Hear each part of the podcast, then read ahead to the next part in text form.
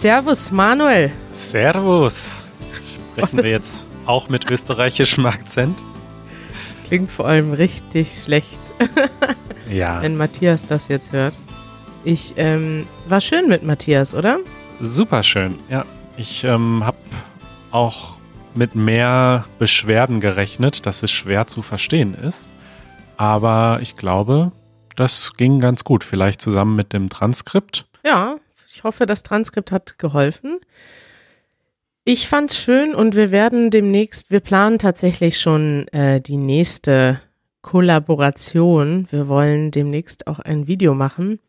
Und da geht es dann wirklich noch tiefer in die Sprache. Da wollen wir dann nämlich auch Matthias Schwester dazu einladen und gucken, wenn die untereinander sprechen, das ist nochmal ein ganz anderes Ja. Level. Ne? Mit uns hat Matthias ja quasi Hochdeutsch gesprochen.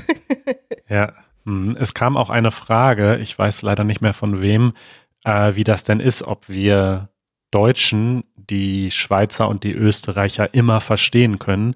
Und die Antwort ist natürlich nein. Also ja, wenn die dann Hochdeutsch sprechen für uns, dann hören wir halt einen Dialekt, aber wir verstehen alles. Aber wenn die so richtig ihren eigenen Dialekt sprechen, dann wird das schon deutlich schwerer, wie ich aus eigener Erfahrung sagen kann. Denn ich habe ja mal in der Schweiz gelebt und ich hatte da gerade am Anfang so meine Schwierigkeiten. ja, und die Schweizer verstehen und die Österreicher auch verstehen sich ja teilweise untereinander auch nicht, Richtig. weil da die Dialekte teilweise so weit auseinandergehen. ja. Ja, das ist ein Phänomen, das werden wir auch mal äh, testen in dem Video. Also die Idee ist dann, dass wir auch über Sachen sprechen werden und testen werden, ob das, was äh, Matthias und seine Schwester reden, ob das auch verstanden wird von uns in Norddeutschland. Finde ich sehr spannend. ja, Manuel, wir haben eine Rückmeldung bekommen, die fand ich sehr interessant. von Carolina aus Polen, lebt aber in Bulgarien. Und ja, sie ähm, hat ein Follow-up zum Thema Produktivität. Da haben wir öfter in letzter Zeit drüber gesprochen, ne, meine Focus Days und so weiter. Ja, Und äh, sie schreibt, ich persönlich bin eine Person, die nie Leerlauf hat und immer wieder mehr machen will. Aber manchmal fühle ich mich schuldig, wenn ich mich einfach entspanne. Ja, sie denkt, in dieser Zeit machen andere Leute was, wenn sie nichts macht. Und deswegen hat sie ein schlechtes Gewissen sozusagen. Ja, ja, ja. Und sie sagt auch, auf Social Media gibt es mittlerweile diese Kultur, dass man immer zeigt, dass man etwas macht. Ja. Aber das ist ja gar nicht wahr. Also das ist eine quasi eine Illusion, dass alle Leute immer beschäftigt sind. Ja. Aber gleichzeitig beeinflusst sich man sich gegenseitig dadurch, dass man immer wieder darüber spricht, wie produktiv man ist und wie man seine Produktivität noch steigert. Und sie sagt sogar, wenn man solche Ideen verbreitet, das führt manchmal zu einem Rattenrennen. Ja, Diesen Ausdruck benutzen wir auf Deutsch nicht, aber ich verstehe, was sie meint. Also Leute folgen quasi einem Trend, ähm, ohne wirklich na, darüber nachzudenken. Wie siehst du das, Manuel? Rat Race wird übersetzt mit erbarmungsloser Konkurrenzkampf im Wörterbuch. ähm, nee, also ich Ah. äh, kann das total nachvollziehen. Also ich ähm, bin zwar nicht Teil dieser Social-Media-Kultur, weil ich sehr wenig äh, Social Media eigentlich konsumiere und schon gar nicht publiziere. Also ich poste zum Beispiel nicht auf Instagram oder Twitter, wie produktiv ich gerade wieder war. Aber Hashtag Sunday Morning Productivity. Das postest du dann nicht, wenn du nee. fünf Stunden an neuen äh, Audioaufnahmetechniken für den Podcast feilst. Genau, das habe ich äh, gerade, bevor wir angefangen haben aufzunehmen, erzählt, dass ich gestern eigentlich einen kompletten freien Tag mal machen wollte und dann irgendwie so ganz automatisch so reingerutscht bin in die Arbeit und dann am Ja. Ende doch wieder so an etwas gearbeitet habe, was auch tatsächlich auf meiner To-Do-Liste war. Und das ist so ein, bei mir ist das so eine Mischung aus Segen und Fluch, weil also der Segen ist, dass die ganzen Sachen auf meiner To-Do-Liste und alles, was ich sozusagen mache als Arbeit, ja, das sind alles Sachen, die mich interessieren und, und die ich wirklich gerne mache. Und deswegen ist es dann ja auch irgendwie natürlich, dass ich das halt auch am Sonntag mache. Aber der Fluch ist, dass ich nicht aufhören kann. Ich, also für mich ist Produktivität auch wirklich so eine Droge ein bisschen.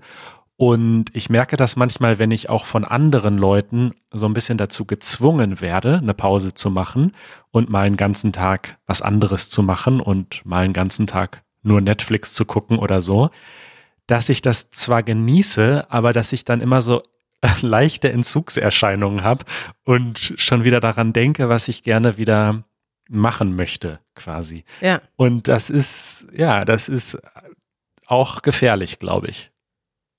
Ja, es ist ganz interessant. Bei mir ist das äh, sehr ähnlich. Ich habe gestern auch auf der Couch abgehangen und wollte wirklich nichts machen. Und dann habe ich aber gedacht, ach, ich könnte doch nebenbei zumindest noch, ich habe meine Adresse noch nicht überall umgemeldet.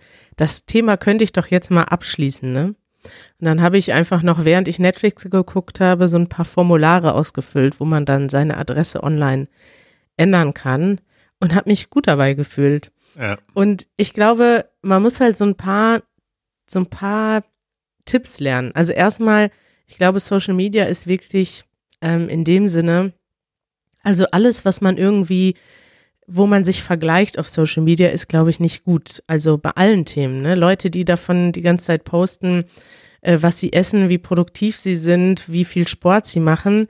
Das ist zwar alles schön, wenn man sich gegenseitig zeigt, was man Tolles macht. Und manchmal ist das auch ähm, motivierend, aber es kann auch genau ins Gegenteil gehen, dass es eben dann nicht mehr motivierend ist und zu einem schlechten Gewissen führt. Und da muss man, glaube ich, aufpassen. Da bin ich auch sehr glücklich, dass ich, also mich interessiert Social Media einfach nicht genug, als dass ich mir angucke, was andere da den ganzen Tag machen. Dafür macht mir meine eigene Arbeit viel zu viel Spaß. Ja. Und was wichtig ist, also ob mit oder ohne Social Media, ist, glaube ich, wichtig, dass du das schlechte Gewissen abstellen kannst. Und das ist dann auch schön, wenn man andere Leute hat, die äh, einen manchmal dazu zwingen.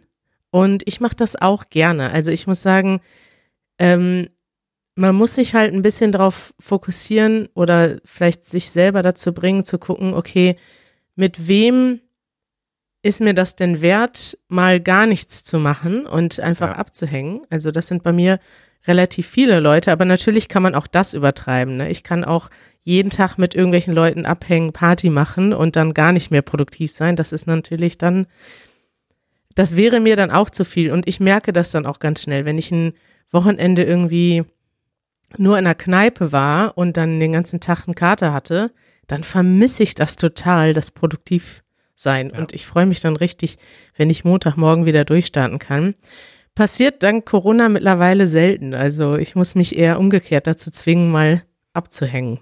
Ja. Naja, auf jeden Fall ist ein, eins meiner Ziele für dieses Jahr tatsächlich ähm, bewusster auch solche Pausen zu machen ne? und bewusster auch Dinge zu machen, auch Aktivitäten zu machen, die kein Ziel verfolgen. Ne? So, also eigentlich spielen, würde ich das nennen. Ja. Ne? Ich meine damit aber auch so Sachen wie Skateboard fahren oder so. Ich meine, das war zwar auch ein Skill, der auf meiner Bucketlist Eben. stand, aber wenn man das dann einmal macht, da gibt es ja kein, kein Ziel oder kein Ende. Ne? Also besser werden. Ja, besser werden, aber aber das ist das ist eine Tätigkeit, die kann ich ganz entspannt angehen, weil ich da keine Ambitionen habe und ja, deswegen, also so Sachen, aber halt auch einfach irgendwelche Spiele spielen, ob jetzt alleine äh, Computerspiele oder Gesellschaftsspiele mit anderen, so Dinge, die kein Ziel haben. Das ist, glaube ich, echt ein wichtiger Bestandteil des Lebens, den man, wenn man sehr ambitioniert und motiviert ist, äh, vergessen kann. Auch, dass das auch wichtig ist. Ja, ist, ist Sprachenlernen eine Freizeitaktivität, äh, die du ohne Ziel verfolgst? Oder ist, fällt das in die Produktivitätssparte, die du dann, ähm, wo du dann bewusst abschalten musst? Also bei mir persönlich war das immer sehr klar in der Produktivitätssparte. Ah. Also als ich zum Beispiel sehr intensiv Spanisch gelernt habe, hatte ich sehr genaue Regeln, äh, was ich jeden Tag erreiche, wie viel Minuten ich mindestens lese und Vokabeln lerne und so, weil ich nur so es schaffe, auch wirklich messbaren Fortschritt zu machen und das auch zu sehen. Ähm, ja. Und ich persönlich kann sowas schlecht so nebenbei just for fun machen. Also ich muss dann mir konkrete Ziele setzen und das sehr diszipliniert angehen. Das ist, glaube ich, ein gutes Thema, weil viele, da könnten wir noch mal irgendwann intensiver drüber reden, weil ich merke, dass bei mir Sprachenlernen ist ganz klar bei mir unter Freizeit eingeordnet, aber da gehört es gar nicht hin, weil man denkt immer, oh, ich habe ja heute Abend frei, ich könnte doch jetzt mal Polnisch lernen, aber es ist eben also das ist eben dann nicht ohne Ziel. Man hängt nicht einfach nur so rum. Wenn man Vokabeln aufschreiben muss und üben muss, dann ist das dann doch irgendwie Arbeit. Und ich glaube, da habe ich dann immer, das führt dann schnell dazu, dass ich denke, das ist Freizeit, aber in Wirklichkeit habe ich ein schlechtes Gewissen, wenn ich eben nicht keinen Fortschritt mache oder ein schlechtes Gefühl. Also sollte ich es doch lieber in den Bereich Produktivität stecken. Hm. Stimmst du dazu? Äh, ja, also ich persönlich sehe das so. Ich finde, wenn man, da hat man ja ein bestimmtes Ziel, was man erreichen will. Man möchte irgendwann kommunizieren auf dieser Sprache. Und deswegen, ja, halte ich da ein bisschen Disziplin für äh, angebracht. Tak, dzień dobry. Dzień dobry. So weit bin ich schon gekommen in meinem Polnisch lernen. Schön, Manuel. Schöne Frage von äh, Carolina äh, Postrowenia, sage ich da. Sie kommt ja auch aus Polen. Finde ich ein gutes Thema. Darüber redet Deutschland. Wir könnten heute mal wieder darüber reden, worüber Deutschland redet. Manuel, am Wochenende war Wahl. Hast du die Wahl verfolgt?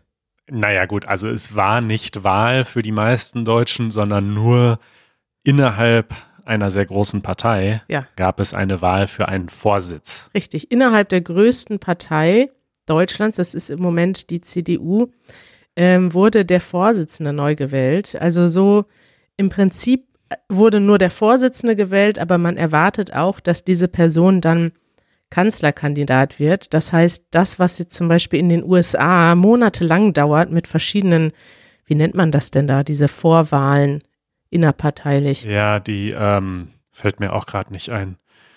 Primaries? Äh, Primaries. Sind das die Primaries? Ja, ja. Ja, im Prinzip sowas, ne? In, in den USA zum Beispiel ist das jetzt ein Riesenprozess. In Deutschland war der Prozess doch eher ein bisschen kleiner. Also es gab jetzt, äh, in der SPD haben sie das vorletztes Jahr gemacht, dass sie dort wirklich so eine Tour gemacht haben, wo ganz viele Kandidaten in Meetings oder in größeren Hallen aufgetreten sind und Reden gehalten haben. Bei der CDU war das jetzt ein bisschen kleiner. Es gab drei Kandidaten und es gab mal so ein paar öffentliche Debatten, aber natürlich aufgrund von Corona jetzt auch keine großen, ähm, keine großen Events. Hast du das denn verfolgt? Hattest du einen Favoriten, Manuel? Also ich habe das verfolgt, äh, auch es hat mich ein bisschen interessiert, weil diese Wahl ja digital stattgefunden hat. Mhm. Also die haben jetzt quasi komplett digital ähm, gewählt. Ähm, nur die Kandidaten waren quasi wirklich an einem Ort und ähm, das ist aber noch nicht rechtssicher. Also die haben zwar die Wahl digital gemacht, aber müssen das jetzt nochmal per Briefwahl bestätigen, damit es dann auch wirklich rechtlich Aha. bindend ist. Ähm, und das hat mich interessiert. Ansonsten habe ich mit der CDU persönlich nicht so viel zu tun. Ähm, was ich dir sagen kann, ist, dass dieser Friedrich Merz ja. äh, mir unglaublich unsympathisch ist. Also, wenn, was man so liest, was der so für Kommentare in seiner langen politischen Karriere äh, getätigt hat, zum Thema Gleichberechtigung und vielen anderen Themen. Ja. Äh, dann denke ich doch, dieser Mensch ist einfach sehr unsympathisch und deswegen war ich ein bisschen erleichtert, dass er diese Wahl nicht gewonnen hat. Ja. Zu den anderen beiden kann ich persönlich nicht viel sagen. Was ich aber sagen würde, ist, es steht nicht fest, dass das auch der Kanzlerkandidat wird von der CDU. Ne? Das ist zwar traditionell meistens so gewesen, dass der Vorsitzende der CDU oder die Vorsitzende auch dann äh, der oder die Kanzlerkandidatin war, aber ähm, das muss dieses Jahr nicht wieder so sein.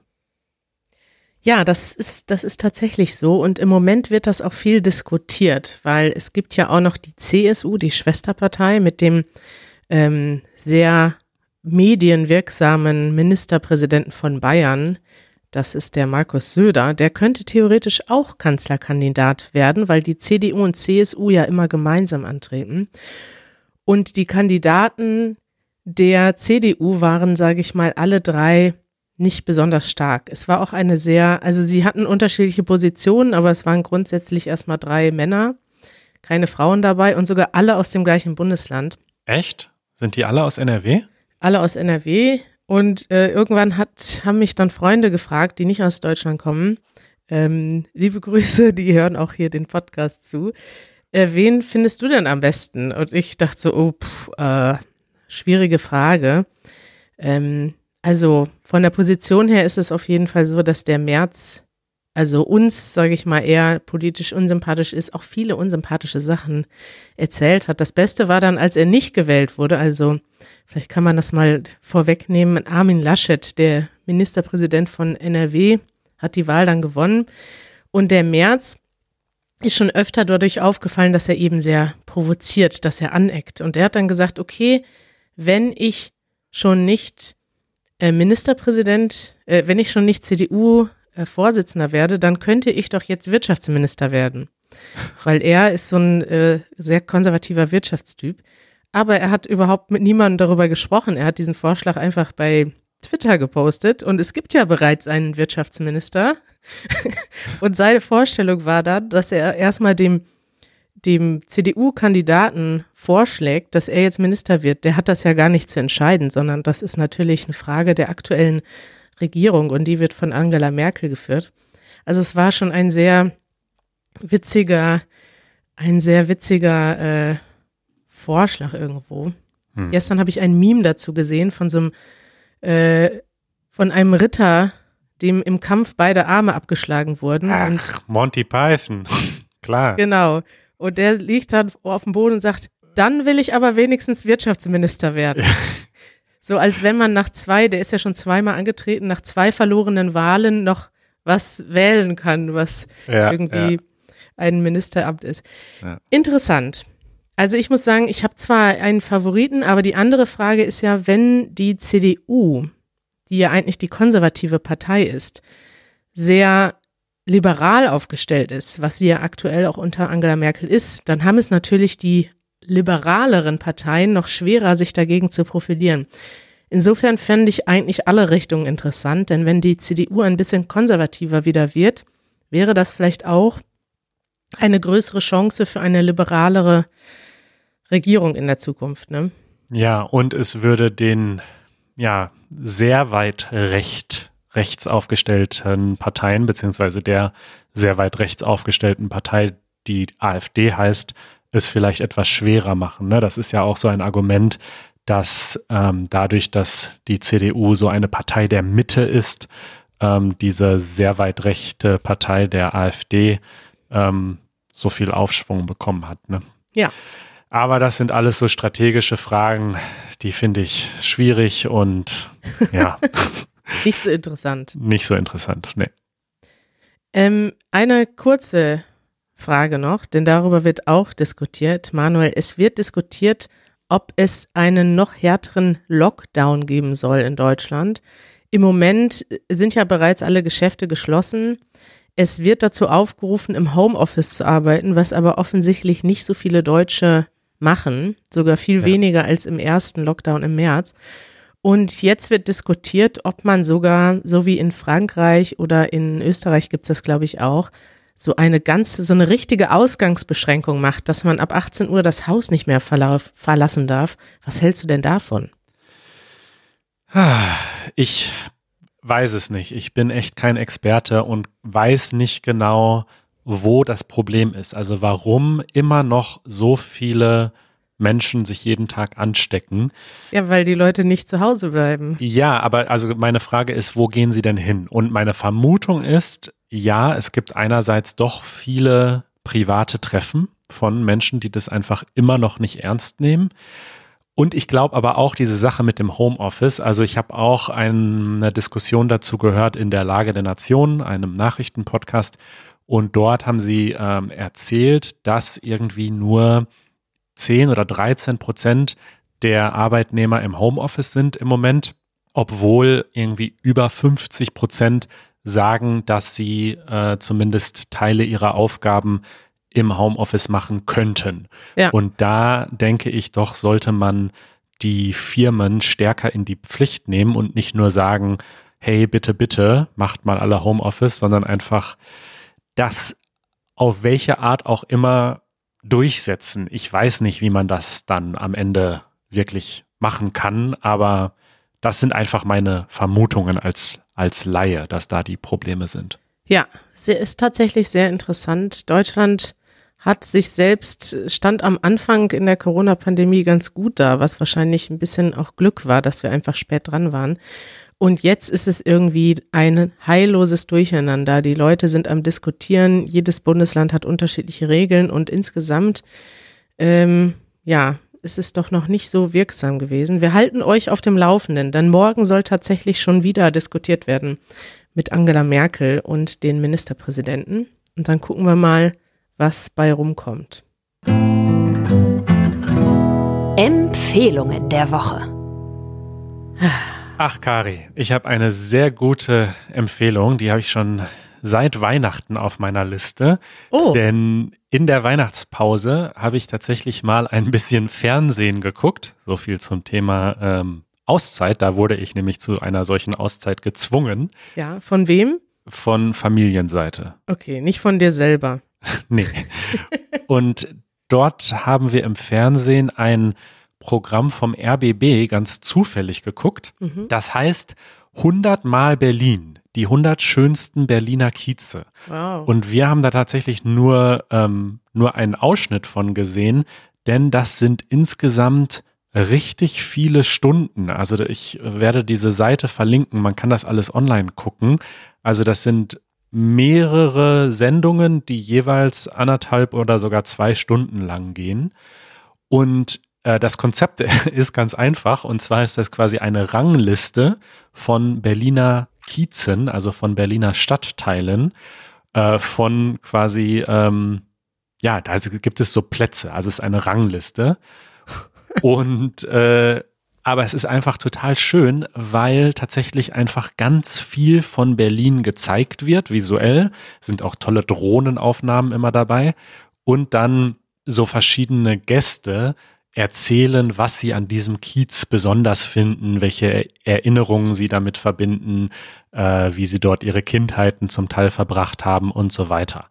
Und alle, die entweder in Berlin leben und sich deswegen dafür interessieren oder die vielleicht denken, hm, vielleicht ziehe ich auch irgendwann mal nach Berlin oder besuche Berlin, ähm, den würde ich das wirklich empfehlen, weil es ist schön, es ist interessant und es gibt wirklich einen sehr guten Eindruck von der ganzen Stadt.